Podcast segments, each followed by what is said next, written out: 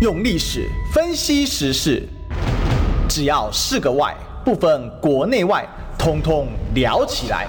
我是主持人李义兄，历史哥。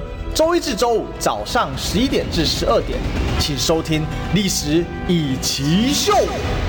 各位中广听众朋友，大家好，这里是《历史一起秀》的现场，我是主持人历史哥李义修。我们今天的现场来宾是我们的立院女战神，我们李桂美委员。呃，谢谢历史哥，各位观众朋友，大家早安，大家好。好，我们每周五来报道，先来报道一下立法院的荒唐事哦。不过，首先先这个跟大家这个报告一下，我想大家都知道消息了哈。到这时候还没听到，大概是你前面没听到。不过一样哈，台北市立法委员补选哈，确定由国民党王宏威来出战这个吴一农。哦，那我觉得这是一场精彩可及的一场 PK 啊。哈，但是呢，这事情我们稍待来聊一下。我们先。每每个礼拜一定要跟大家分享一下立法院太太胡乱的事情。首先，第一件事情是我们不止政府很有钱啊，我们还包括台湾人民也很有钱。是啊，为什么？因为主计总处告诉大家说，我们的这个呃，二零二二年的这个平均家户所得已经来来到世界第三了。各位，哎呀，这个二零二一年了哈。那委员，这个事情你有咨询，你是不是来跟大家讲一下？因为我看到那咨询最后。这主机长自己也说，嗯，好像怪怪的，对不对？对，那那个那个我 朱泽明，哎，我们节目的常客。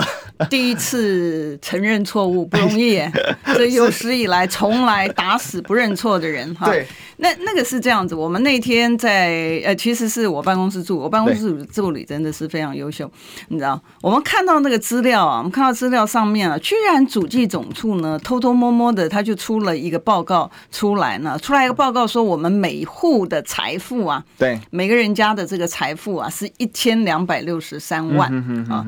我们看了之后，我们办公室所有人全部都傻眼，怎么会有一千两百？然后我们再看到他讲，他他又用了一次，又用平均了，啊，用平均，我们就跟他讲说，你上次薪资的部分你也用平均。就你平均不能够表达嘛，你是中位数字才能够表达。可他用平均，嗯，可他这个平均是不是真实的呢？这个平均其实也是有问题的。他是怎么算出这个平均的？比如说简单来讲哈，因为你你你的那个你的你的因素不一样，那他出来的结果就不一样哈。那他去算的时候，他是把这个呃，比如说房房地产。啊，房地产也算进去。那你想想看，比如说，呃，这个我们就讲郭董好了。啊，郭董拥有的这个房价，那房价如果飙升，飙升的一个情况之下，他把它全部加进来之后，然后再把它摊。那大家都知道在，在在呃这这几年，我们的那个呃房地产啊，前几年的时候，我们房地产其实是呃涨了很多嘛。啊，所以你如果把这些一般老百姓他根本连可能连房地产他都没有的这些呢，你把这些全部都纳入，然后跟大家一起评。然后评起来之后，看到说，我我房地产只是举一个例子而已啊，只是举一个例子而已。评起来之后，然后他算出来说，每户的财富。哦，每户的财富有一千两百六十三万，这样怎么对呢？嗯、我们当初在薪资的时候就跟他讲说，你可不可以拿张忠谋或者是郭台铭、郭董的部分，然后跟一般的市井小民，然后合起来，然后再除以二，当然不行嘛。所以你用平均数本身来讲，它就是错误的。你应该用中位数，也就是说，你有收入是比如说呃两万块钱的，然后你有收入是几亿的，然后你你你应该正确的反应不是把二加上几亿。之后，然后把它除下来，这是绝对是荒唐的事情。反正他讲不听，讲不听。然后他发现上次薪资所得的时候，即便我们老百姓很多年轻朋友讲说啊，对不起啊，是我拖累的大家，我的平，我的我的薪资没有那么。他完全都不予理会啊，他还是洋洋得意哎、欸，他很得意，他觉得说、啊、哇，你看我们算出来多好看。对，但是呢，这次呢，我觉得他就得寸进尺了啦，嗯、哼哼。因为他觉得前面的部分呢，他他做了之后，你也拿他无可奈何，是，所以这一次呢，他就把这个像房地产啊什么东西加加进来，加进来之后一除之后，每户所得居然有一千两百六十三万。啊，然后很多人就我们看得很傻眼。后来呢，呃，我问完之后，那个费鸿泰委员他就跟着我后面，他就问，他就讲说：“你自己相不相信嘛？你这我我还跟他讲说，这个数字不是我做的哦，是主计总处公布的数字哦。”啊，然后费鸿泰委员就呃跟着问，就说：“这个数字你相不相信？”他说，然后他就讲说：“我们大家都希望这个是事实。好，每户的财富。”可以到达一千两百六十三万，可以，这是一个期待，公期待了三个小朋友，期待。但是问题是说，问题是说，现实 跟你的期待是有很大的落差嘛。然后更荒唐的一个，更荒唐的一个就是说，我们去看主计总处做出来的表呢，它的第一名哈，它的第一名是卢森堡。嗯，Luxembourg 就是很多的那个呃，在呃在和比卢低地三国当中最小那一国。然后第二个呢是瑞士，我们是第三个，连美国、日本、韩国都远远落后在我们后面。然后就有网友呢，我们的咨询稿出来之后，后来那个网友就上来讲说，哎，这个。这个总主机长他是不是应该想像中东的那些的石油的大国，呃，都不在前面呢？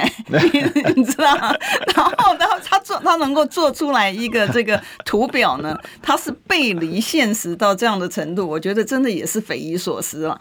你知道？到最后面哈，到最后面的时候，一个整整个咨询下来的时候，后面他自己呃呃，我觉得他他他大概自己也真的是非常不相信，所以他才会讲说哦。这个资料呢，只是他下面的局处呢，把它会诊之后，然后放在他这个桌上，意思就是说他没看过，所以他不用负责。哎，我们现在的行政官员是。我们现在行政官员是这样，我告诉你讲，这这这讲这种话很混蛋。哎，我跟你讲不止啊，我们昨天在还有这个，我们讲完这个之后讲那个昨天中选会，我相我相信很多这个呃这个听众朋友。我我想先把这个好先讲结结论一下，就是 因为这件事情，我觉得有几个荒荒诞，就是第一个他不敢负责任，他不敢负责任，这是他说那个东西只有放在他桌上是会诊。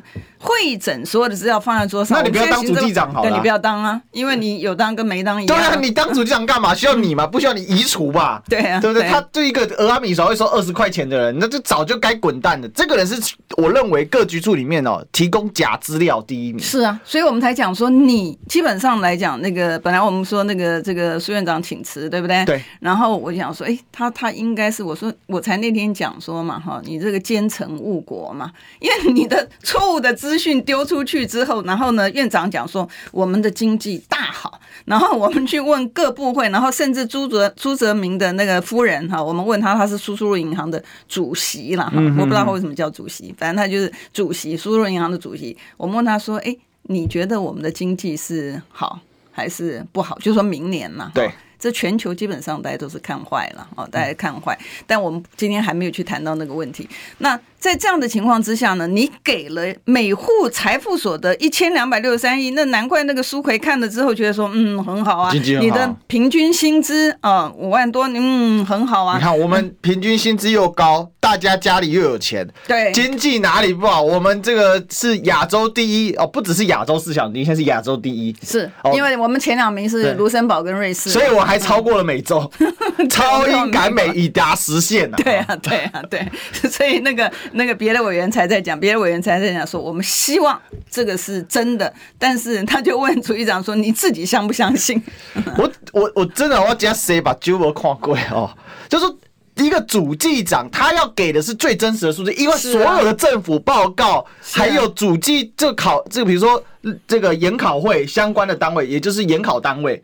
他都是依据这个，比如说国法所，他将要怎么制定方向？他比如说各各个科技部什么，他们怎么去怎么去？现在没有科技部，现在是这个国科会等等的，他们怎么去制定方案？他全部要靠主计处的数字啊。对，而且他的他的财富也是他在分嘛，对啊，预算的部分也是他在，所以你应该要给一个正确的。我我我我那天咨询的时候，我才讲说 OECD 啊。他不是只有要求民间呢，我们看到经管会也好，财政部也好，很多的部会，他对于民间的要求就是说，哎，你资讯要公开，哎，你怎么样子？民间反正你通通都都是，哎，你就要有就要做了。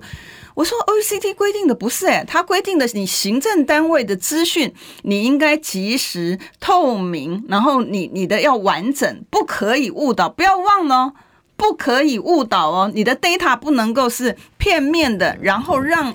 别人想象，就像你这个平均数字，对啊，就像你每每户所得是一一千两百六十三万一样的，你是误导，然后老百姓觉得说我很富足，但事实上是大家都苦哈哈的，然后勒紧裤带在过日子，你知道？那所以惨就惨在这里，是啊，就是老百姓很苦嘛。嗯、那我就我就想到，那为什么这个陈时中不是一开始疫情的时候还一个计程车一个月发一万，那后来为什么不发？嗯，搞不好他看到这个数字啊。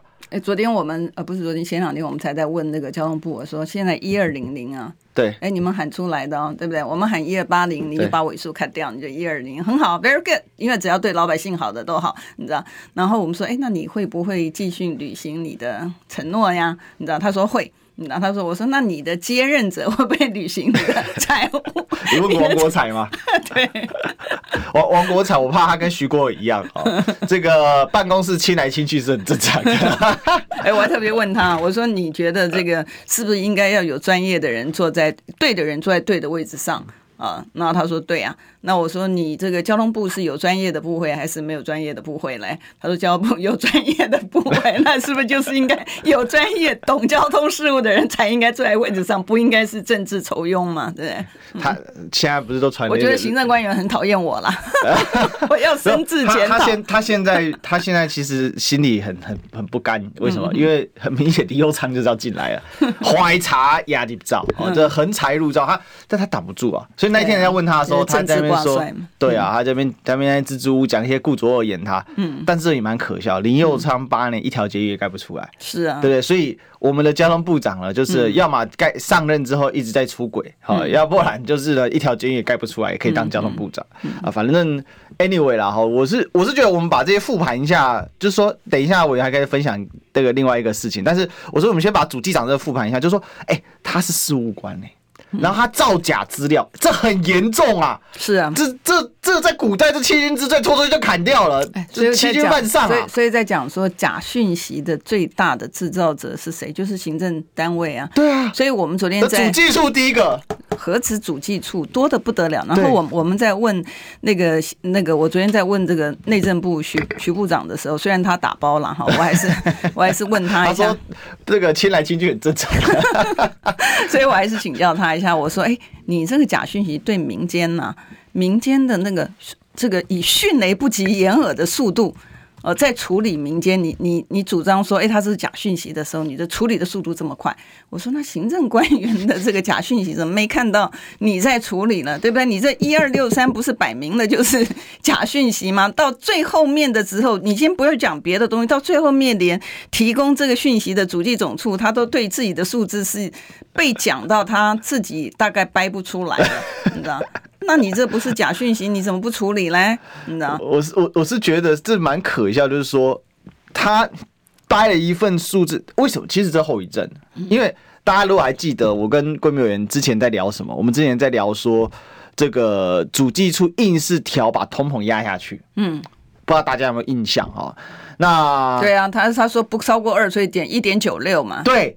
调了，然后我们那时候不是在年终的时候，我们是一直骂这件事嘛，就说太过分、太可恶了。然后现在完蛋了，你知道，因为他把所有 data，就是他的这个 database 出来的时候，他他把所有采集的加权都调过了嘛，嗯嗯，所以一调过之后无法回头。他现在其实就是。后面的 bug，就像玩那个游戏，你知道，游戏史上有一个很有名的事件，就是这个有一个很有名的游戏叫魔兽世界，然后它里面有一个最原始的包，就是你知道那个游戏角色都有这个包包，然后是十六格包，然后他说那十六格随着游戏越开发越大，它的包包容量不够，你应该调大一点，但是它都改其他都帮你放宽，就这个放不宽，然后人家说为什么？因为那叫 database，因为那一栋的话，很多那个城市代码依据那个做基础，嗯。这是一样的，嗯。它就像那个高楼的底层。一动，那游戏就炸了。那现在就是他之前硬调嘛，把那个通膨硬调，那现在完蛋啊。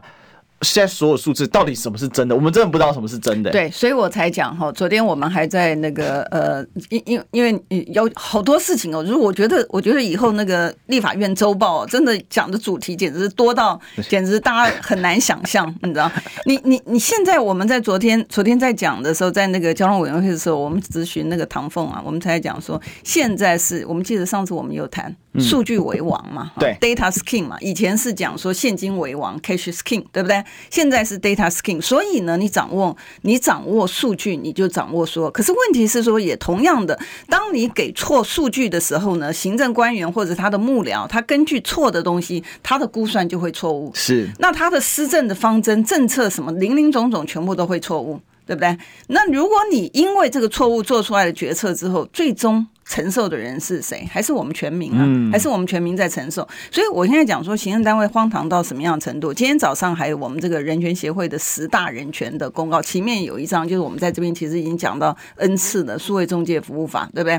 所以那天我就问那个那个陈耀祥讲说，他是不是 NCC 主委？呃，NCC 主委说他是不是这个战犯嘛？哈，这是一二。一一二六，这个 这个现在他是不是战犯？因为、欸、这件事年轻人很最堵拦是这件事，是啊，是啊，我说这个就简，嗯、他其实就是一个不信任投票嘛，哦，他是不信任投票嘛，因为前面的时候那个那个闹的这个沸沸扬扬，你记得我们刚提的时候很沉默，大家都没有人想，对啊，那名字取的好像很。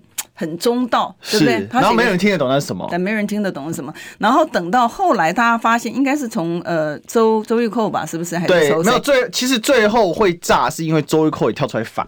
对，所以这件事情就打到易温层去了。因为本来就只有小圈子人知道，然后慢慢那是当时我印象很深刻，一些反绿或亲蓝的名嘴、偏蓝的名嘴，这更没人要讨论啊。那你看最近这这一次那个刚出来的时候，我就看宅神朱学仁，他就就贴了一个，就上面就。是数位中介法还是草案嘛？他还是要再继续审嘛？他把它排在这个会期里面的优先法案，你知道吗？所以我才问他说：“哎，你你这是唱创唱双簧还是怎么样？你这个苏院长苏院长讲说哦，这个这个样。结果昨天我在问他的时候，他还讲说这个在人民没有共识之前不会推。我说那你摆在你的优先法案还是在放优先法案？我上次就问过了，他讲说对呀，所以我们要让人民要共识。共识是什么意思？说你的法案现在没有共识，然后一直要硬到别人，你要叫。”所有人都要那摆什么优先法案？对呀、啊，对呀、啊，这这对呀、啊，不合逻辑嘛，荒唐。然后最好笑的是说，我说那你你你有没有根据人民的意见去修改你的草案？没有。我说为什么没有？你知道，你不是如果尊重民意的话，对于民意提出来的议题，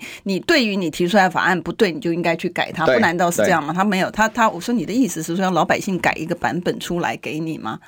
现在是怎么样？现在是怎么回事？现在行政官员呢，全部都是要老百姓做事。所以在中选会，我在问那个中选会的那个那个主委的时候，李进勇的时候，我就问他，他也是讲说，他说这个他会配合 NCC 办理林林总总所有的东西。他现在行政官员是不做事的。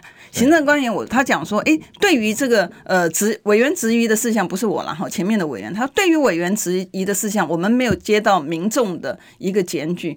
我想说，哎，你的你的中选会的组织法里面有规定，你的组长事项是要人民检举你才能够办吗？没有嘛，你知道没有嘛？所以现在就变成，所以我才会会在那个国会殿堂里面讲说，那是应该你们要发薪水给全民哦，因为你现在要做的事情，你自己主管的事情，要做的事情都是要老百姓在做。呃、你讲这，你就提醒到我一件事，你你还记得 NCC 抓周玉蔻？今天讲周玉蔻，嗯。他上次 Coco Coco 事件不是就是搞了大家天怒人怨嘛？然后当时就是讲蒋万安什么私生子，然后又跟这个中中国小姐这个张张淑张淑娟他们吵起来嘛，然后被他搞搞了乱弄一大堆，然后不是大家要下想要下架他，然后 NCC 罚他是拿九个月之前，而且刚好是王鸿薇去检举的案子，对啊，对啊，就是荒诞到极致嘛。那如果今天王鸿薇检举九个月你才在罚？对、啊，然后线下他他随便找个理由把他让他就就罚他这样。对他他这个又是一个我们刚刚前面讲政府讯息应该及时公开透明跟完整，然后他不可以误导，对不对？是。他这个也正是一个标准的误导的案例，因为呢，他要让你以为说他已经针对这个事情已经做处罚，但事实上他没有。是的，是的，这个就是一个标准的误导的案例。嗯。所以其实我们在看这个整整个，就是说现在政府它完。全是围绕着政党利益，对，然后个人利益、个人利益、政党利益，它完全跟你人民、跟你公平、公开、公正、正义什么完全关系都没有。他也不在乎你人民的健康，我们从疫苗，对不对？他也不认在乎你老百姓的血汗钱。你看他的那个采购到今天为止还是黑箱啊。然后他也不在乎国家的这个建设。你看我们讲说高科技产业的四大因素，对不对？嗯，资金、人才、技术、市场。然后呢？你不仅仅让他外移，你还帮着他外移，那我觉得这是最可恶的事情。对，所以其实这件事情，我觉得越听就越火大在哪里？因为两件事嘛，民主进步党的基础精神，清廉勤政爱乡土，懒成这个样子，哪里清？他都已经背离我，我所以我才讲说，他完全，他他现在所作所为哦，其实已经完全背离他原来他创党的。一个那个宗旨，然后连党名都背离了。啊，你不是要民主进步？嗯，那民主民主最基本的一个逻辑嘛，公平公公平公正公开透明嘛，这个才有办法。你不然你怎么投票？我什么人都不知道，那两个盖着脸，我怎么投票？对啊，所以你要投票的基础是你要让大家看得到你是谁，你的资料要公开，完全没有嘛。唐凤以前你还记得？在马英九时代，后来到了民进党时代，他一直都在搞 open data、嗯、open government，嗯，就是开放政府的概念。嗯嗯、唐凤呢？哎、欸，我跟你讲，昨天昨天他事实上是他自己送上来，因为我昨天我其实是在问那个陈耀祥，结果呢，他就在陈耀祥隔壁，他就给他。咬耳朵，嗯，那我想说，那既然要咬耳朵，他就自己回答好了，就不用在背后咬耳朵嘛，他就自己回答。我就说让他自己回答，我就问他哦，你记不记得那个我们简讯十连制？简讯十连制造成很大的一个争议，嗯、然后这一虎接了呀。对，然后我们就讲说，现在不是讲数据为王嘛，好、嗯、，data is king，我们就讲说，那我们老百姓的资料有没有外流？有还是没有啊？那他当然讲说，哦，我们都已经删除了，都没有什么东西的。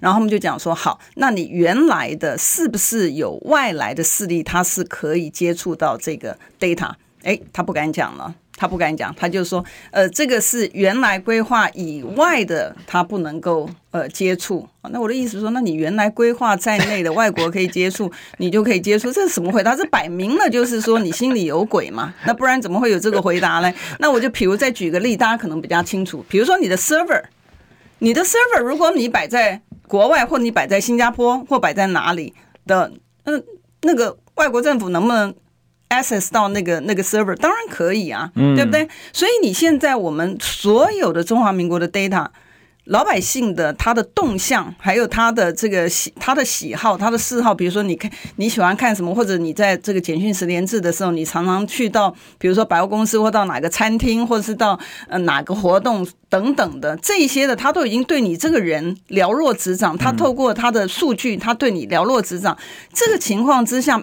不管是他是友邦还是不是友邦，你有看到欧盟呢？他直接把这个东西给他的友邦的国家嘛？没有嘛？他都是每一个国家最重要的就是每一个国家的人民，这个才是最重要的。结果你拿人民的利益去交换你的呃政党的一个利益，我觉得这个就是坏。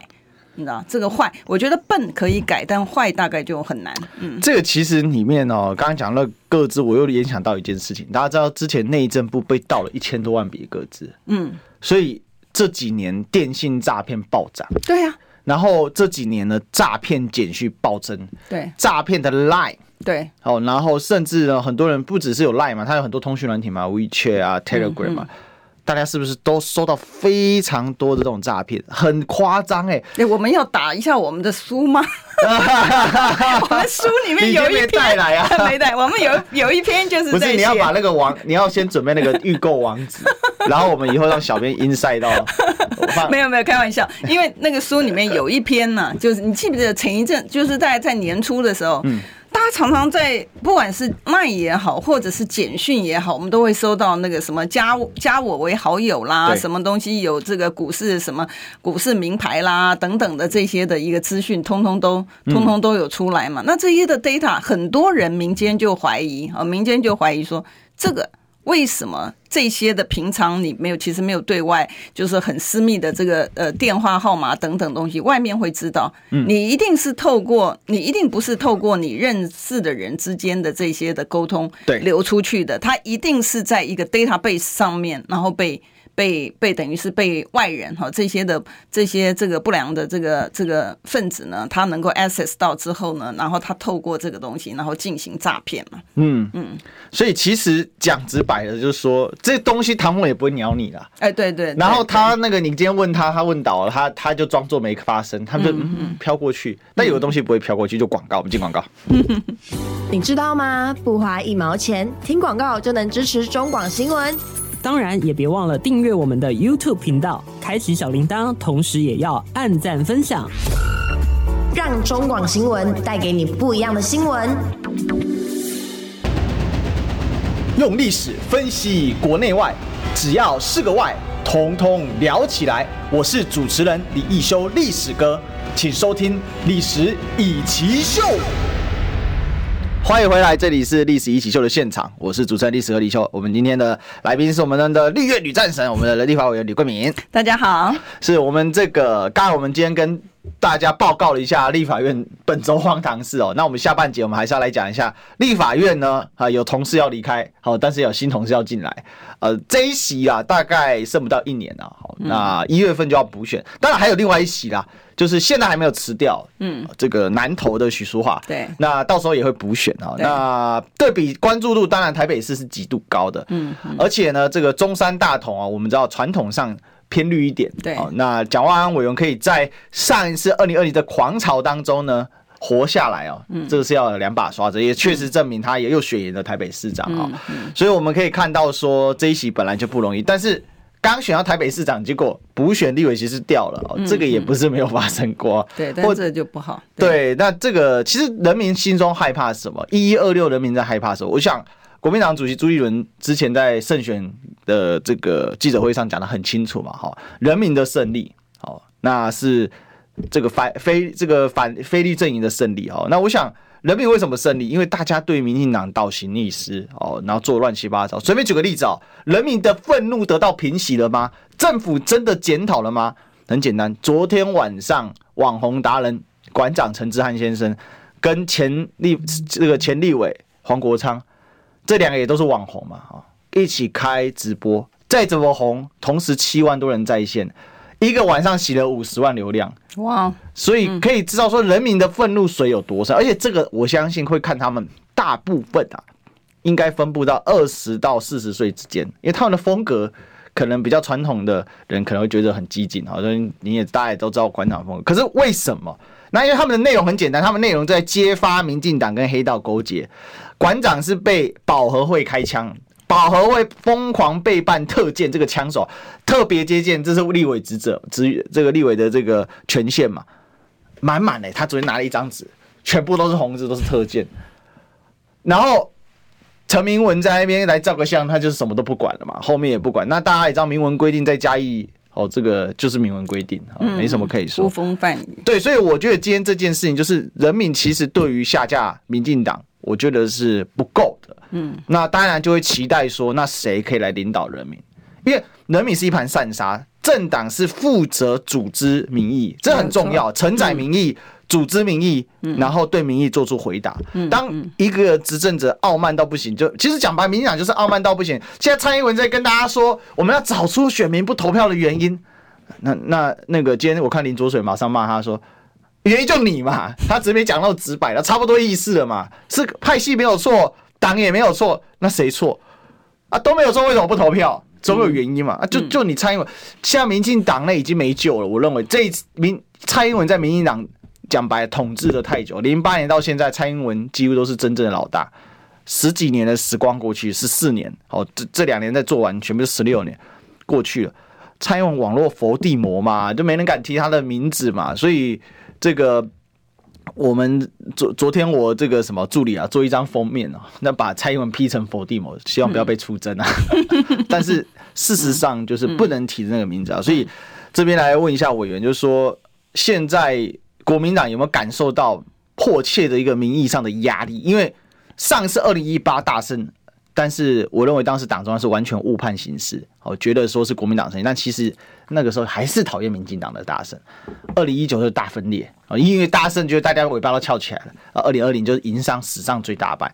那二零二二大胜，大家现在就在看，那你会不会又误判情势？二零二三年分裂，二零二四年大大败了。那二零二二年底这一场。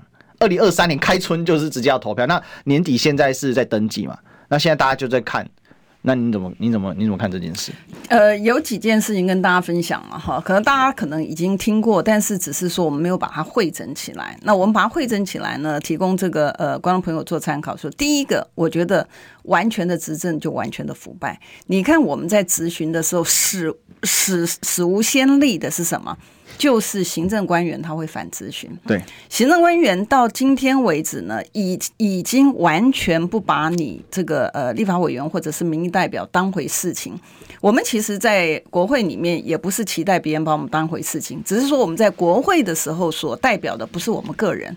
我们代表的是民意，就是我们听到民意，把民意汇整。刚才你讲一点很重要，在代议政治、在政党政治的体制之下呢，你是要把这些的民意能够串联起来之后，然后把它很简洁的、很明确的反映，让行政单位他可以遵循。可是当行政单位他已经觉得他自己才是老大，你算老几这样的情况，然后他尤其是他现在已经到达一个程度，是说。你要把它做好了给我，好像我是 king，好像我是国王，我来审批一样，这已经是荒唐到极点。然后昨昨呃前几天我忘了是昨天还是前两天，中选会的主委就讲说，中选会主委他讲说，我是经过大院通过的。我说我是没投你啊，我从头到尾就不认为你适格啊。那我通过，我通过是你因为你国会霸凌，你国会多数的情，所以。人民这一次，我们回到说，这一次为什么这个这个选举的一个结果，你不能够讲说是呃任何的政党的胜利？我觉得他完全不是。你如果去看他的投票率的话，他其实并不高。嗯。投票率不高，然后你再去看他这个县市议员的选出的结果呢，所以你也不能够讲说谁大胜谁大大败，我觉得没有，他只是一个民意的反扑。民意为什么会反扑呢？他原来给你的完全的执政，可是给了你完全执政之后，你荒腔走板，不管是黑箱也好，然后呢，就是你根本不把这个呃，你你甚至要想要要用操弄的方式，你你等于是联合这个国外把我们的。最重要的护国神山，呃，不仅仅是没把它拉住，你还把它跟着外人把它往外推，对不对？然后我昨天在问那个经济部的时候，我说，哎，这个这个 AIT 的孙处长讲的，就是说他是到哪里去是取决于那个当地的这个市场的状况，是不是？那经济部长讲是，我其实也认同，我并不是不认同，我觉得他讲的对，你哪个地方？这个讲难听一点，可是很多很多人不喜欢听，就是商人无祖无祖国嘛。所以你就是什么样子能够 attract 他？那问题是说，你为什么不做，让这些的厂商，让我们的护国神山可以留在台湾？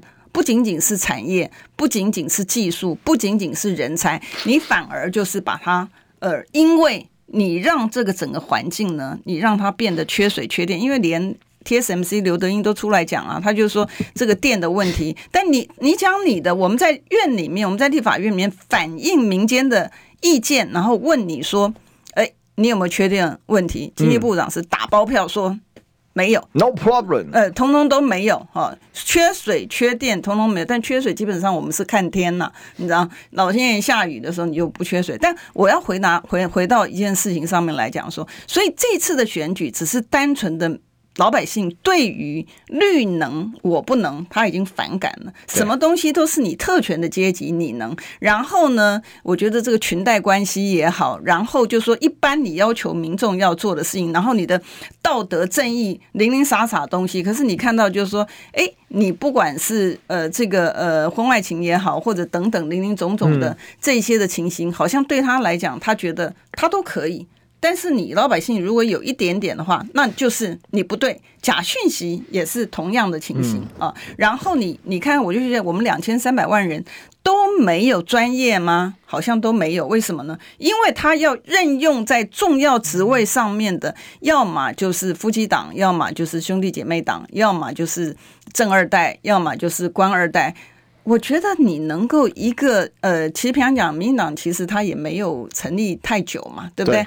你这么短的时间，你能够腐败到这样的程度，我觉得这也是厉害耶，你知道，这也不是这个这个普通的那个，这是太厉害了。嗯，其实这是一个全面腐败的一个过程，而且离二零二二年讲白了，当老百姓给他一百一张八百一十七万票的支持的时候，他的腐败是完全加速。我们可以看到那个是咻就做光光剑上去，其实这就是关键。委员知道以前哦，尤其像唐朝，他们在打仗的时候，唐朝中后期就藩镇割据，常在打仗，吐蕃常常跑进来打人，所以呢，皇帝很喜欢给一种东西叫做授权书，嗯，就是空白授权书，嗯，将领在外呢，军军在将在外，军有有所不受，我就看到授权，我觉得这个人不错，写一写升官回来，总皇帝再追认，嗯嗯。我我觉得他们拿到那一张八百一十七万的选票之后，嗯，他那张授权书哦，不是不是十张，你知道吗？他是 N 张。我觉得他无限大张，他他这个连绿营的委员自己都看不下去了。他已经，你看像那个食药署的那个那个那个署长啊，委他的绿营的委员还不是蓝营的哦，啊，绿营的委员在问他问题的时候，他就讲说：“哎，你时间到可以下去了。”他跟 绿营执政党的委员讲：“你时间到可以下去。”嚣张，嚣张成嚣，已经因为他为什么会这么嚣张？因为他觉得只要他嚣张啊，那他就可以。看，就是这个陈时中对他关爱的眼神，然后就可以这个院长、苏院长对他关爱的眼神，因为是同类嘛，啊，同类，他就觉得说，哦，你敢对抗民意，可问题你不要忘了，我们现在不是在集权的国家，我们也不是帝制，我们明明是老百姓给你权利，你怎么拿了权利之后来修理老百姓来？对不对？所以这个问题才是严重。所以我讲说，一一二六的这一次的选举，只是单纯的老百姓投了一个不信任票出来，嗯、就是我告诉你，我可以给你这样的权利，我也可以收回。我觉得它的意义，真正的意义是在这里。是，所以其实讲白了，这一席补选，有人说对国民党来讲啊，偏绿啊，时间短啊，那你又提一个。呃，当然，现在我觉得这个这个所谓的落跑嘛，哦，那到底算不算落跑，我就可以讨论了。那不管怎样，很难选啊，反正这一些没那么重要了。二零二四选举比较重要。我我我认为啊，这是一个很错误的心态。你会再次释放一个讯息，只要这一席获胜哦，我跟大家讲哦，到现在蔡英文完全没有认错一手。你看他大败的记者会，稿子念完人就跑了，不给问，不给说，不给讨论。然后现在陈其迈上台说，哦，我给大家问。你一个代理主席有什么意义吗？你代理主席的功能是赶快改选嘛。然后这个绿营，比如说像亮哥，虽然他现在讲话好像好像有时候蛮中肯，但亮哥也是在替他洗地啊。就说你看陈其迈就是在对蔡英文讽刺。我说这种这种抗议是真的抗议啊？不，这骗的嘛，就是根本就哪里讽刺一点都不讽刺。你要说讽刺蔡英文，他是讽刺人民。我他就告诉你一件事情，你看哦，我只有代理党主席霍霍水的时候，我可以让你问，因为他什么都不能决定嘛，所以你问他什么，他通通不用回答。所以他现在对他，他现在是把他的对立面呢，他他原来你看他前面的施政的重点是消灭在野党。啊，然后接下来呢，然后就是把媒体这个第四权，他也要把它消灭掉啊。那当然是还好，大家及时挡住，抓了一个尾巴。啊，他的原来讲说什么党政军退出媒体啊，今天党政军有退出媒体吗？也没有嘛。是党政军是积极的在这个媒体里面哈。所以我们看到他最后面目标呢，现在是对的，针对的这个人民。OK，OK，所以重点呢，哈，有一个也要。赶快补上，就是我们广告拖太久，我们先进广告。听不够吗？快上各大 Podcast 平台搜寻中广新闻网，新闻还有精彩节目都准时推送给您，带您听不一样的新闻。中广新闻，用历史分析国内外，只要是个“外”，统统聊起来。我是主持人李易修，历史哥。请收听《历史易起秀》，欢迎回来，这里是《历史一起秀》的现场，我是主持人历史哥李易修。我们今天呢来谈一下，好，就是台北市长的补选啊。好，那王鸿薇 PK 吴英龙啊。那我想，这个关于这个这个王宏威，我这个议员他的这个状况，等一下我们请委员来分析。但是我们还是要匡正一下，说这一席的一个意义啦。哦，因为民进党其实我必须讲很厉害。现在是这个蔡，我认为现在是英赖之争二点零已经开开火了啦。那很明显，蔡英文现在是团结党内所有可团结之力量，尽全力来对付赖清德上位嘛。所以他几乎跟各大派系谈好，然后郑文灿接党主席，我看是一定的了。然后林佳龙现在被点名入阁，也就是郑国会要把他拉进来了。然后呢，徐国勇为什么要清？为什么要清掉他的这个呃这个办公室？很简单，因为徐国勇是蔡英文的人啊。我可以让我的人退啊，我让你拍戏进去啊。那苏贞昌确定留任嘛？这前阵子还有人在讲说啊，他总预算完应该就会退啊，循叉叉叉模式啊。我说如果蔡英文对他的权力投降，他就下台；如果蔡英文不投降，那我认为苏贞昌搞不好做到底，而且他搞不好可以单车变摩托搏一搏下一张总统候选人门票。苏贞昌从来没放弃。好，可是即便在这样当中，两边要搏火，其实也很明显嘛。那。这个甚至我都觉得黄国昌出来现在痛骂蔡英文政府，某种程度他也很欣赏赖清德嘛，他也是希望借外部的力量去把这个蔡英文给拉下来。好，不管怎么样，帮赖英赖赖清德很多，帮蔡英文的也很多。可是第一时间吴英龙就上来了，而且大家也知道吴英龙新潮流的，但是他本身跟蔡英文又很亲近，哎，可是没有党内没有任何意义，然后就马上选，可是，在国民党内形成一点混沌哦，所以这就会让人家很担心说，如果这个选，就是给民进党一个错误讯号，你垮，其实只是选不出来投票而已，不是我不行啊。委员，这很严重，我认为这一席的意义很重大，你怎么看呢？没有错，呃呃，因为大家知道哈，在立法院里面每一席。都很重要，尤其是对在野党来讲，我们知道，呃，这个呃，在民进党在国会里面他是多数嘛，对，所以你现在在野党举手举脚，你都表决不过他了啊。尤其观众朋友如果记得的话，你看这个国务机要费可以除罪啊，大家已经觉得匪夷所思的事情，他可以义正言辞的就让他除罪表决，对不对？然后还有预算的部分，本来你应该要审的，他也不要，他要直接进付二读。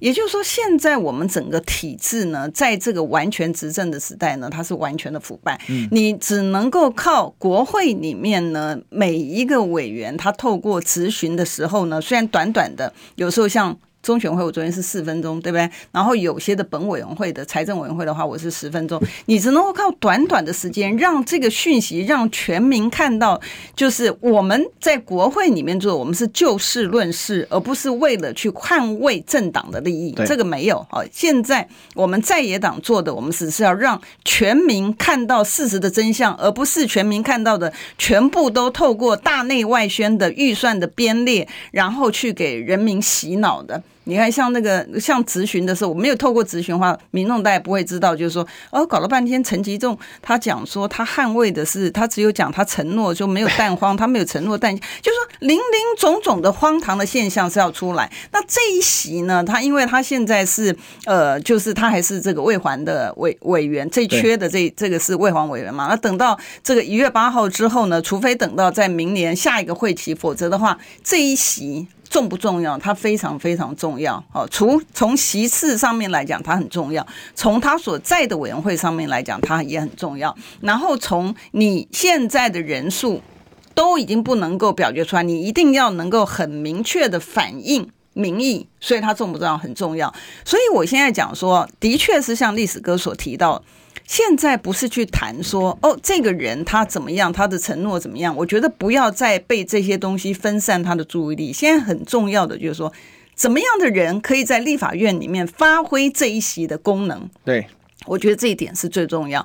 只要这个人呢，他是能够在立法院里面发挥这个功能的话，我觉得其实也不只是国民党员嘛，哈，也包括就是说在野党哈，然后或者是有一些的这个，即便是绿营的这个，他觉得应该要做对的事情，应该要反正哈去做对的事情，然后让执政党哈，也就是民进党，他真正的了解到从此以后。你要做对的事情，而不是我给你权力之后你可以滥用。我觉得这个才是真正人民的胜利。嗯啊，我觉得这个那除如果这一次，我觉得它除了我刚刚前面讲的部分之外，它还有一个象征性的意义。它的象征性的意义呢，就是大家觉得说，你现在才十一月这个呃二呃二十六号才刚过嘛，对不对？你才刚过之后，大家还浸润在这个喜悦当中，因为为什么呢？因为很多人他是不出来投票也好，或者是投给他不原来不是他政党的这个人也好，他的目的其实他并没有说要消灭你怎么样，他没有，他只是要反映一个说。你民主国家还是应该以民意为主，对，好，民主国家。所以当你去看这个选区的候选人的时候，我觉得你应该从这个角度上面来看，就是说这个人适不适合当这个国会的这个议员啊，适不适合当立法委员，还是是说他可能在别的地方很优秀啊？比如说他可能是因为我知道吴一农好像他在那个呃这个那个社交圈里面，他也。这个蛮活跃，对对对对。那有些人他在社交圈里面活跃，然后他可能也受特定人的这个喜欢哈。但是你要看的不应该是看他在哪里活跃不活跃，你应该看的是说他进到立法院里面能不能够发挥他作为一个民意代表的功能，也就是说他是不是接地气，他是不是有做这个地方的经营。那我们回到就是说洪威啊，哦，洪威不管怎么样子，他虽然是在这个，他是说他是在北松山嘛，哈，第一个他是在这个选区里面的一个议员，所以他对于民间的这个需求，老百姓的个他的最起码最起码北松山的需求，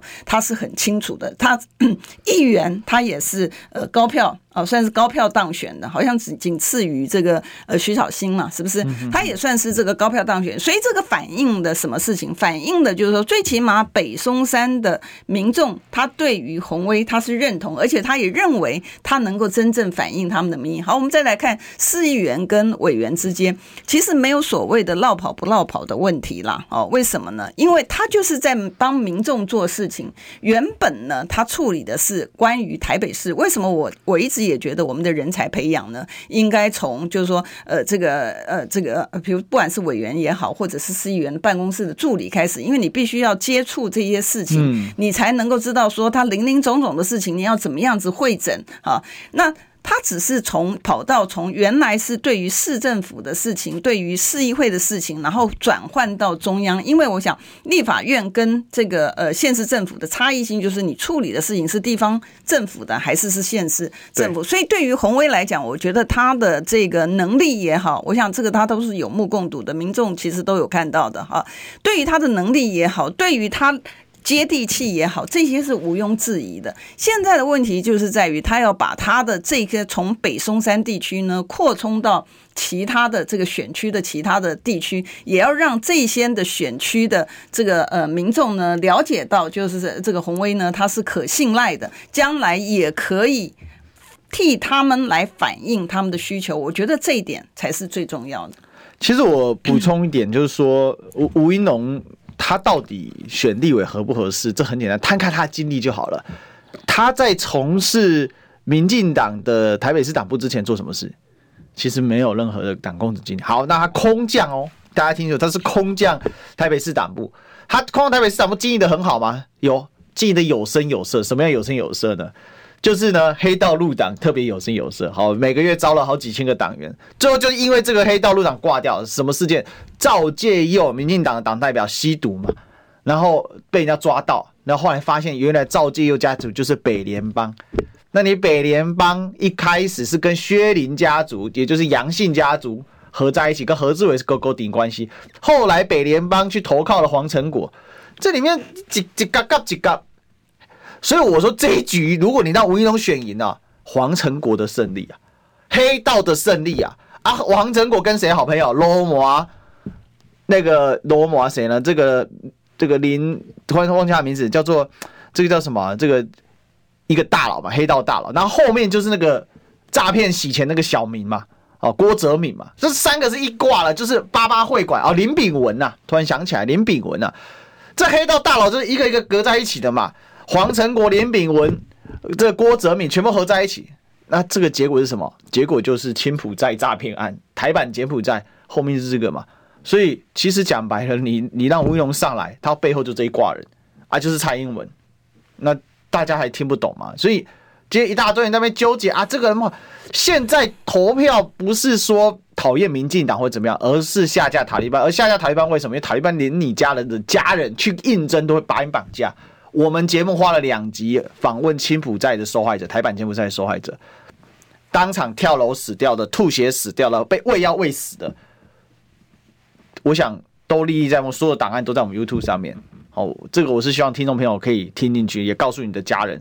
这背后的意义是怎么样？我们今天谢谢委员，不谢应该的。嗯，好，那我们呢？这个历史一起受，好，本周就聊到这里了，我们就期待下周再相见。最后还是要跟大家讲了，哈，这个选举绝对不是只是选一个人，他后面的整个势力你都必须通盘考量。好，拜拜，拜拜。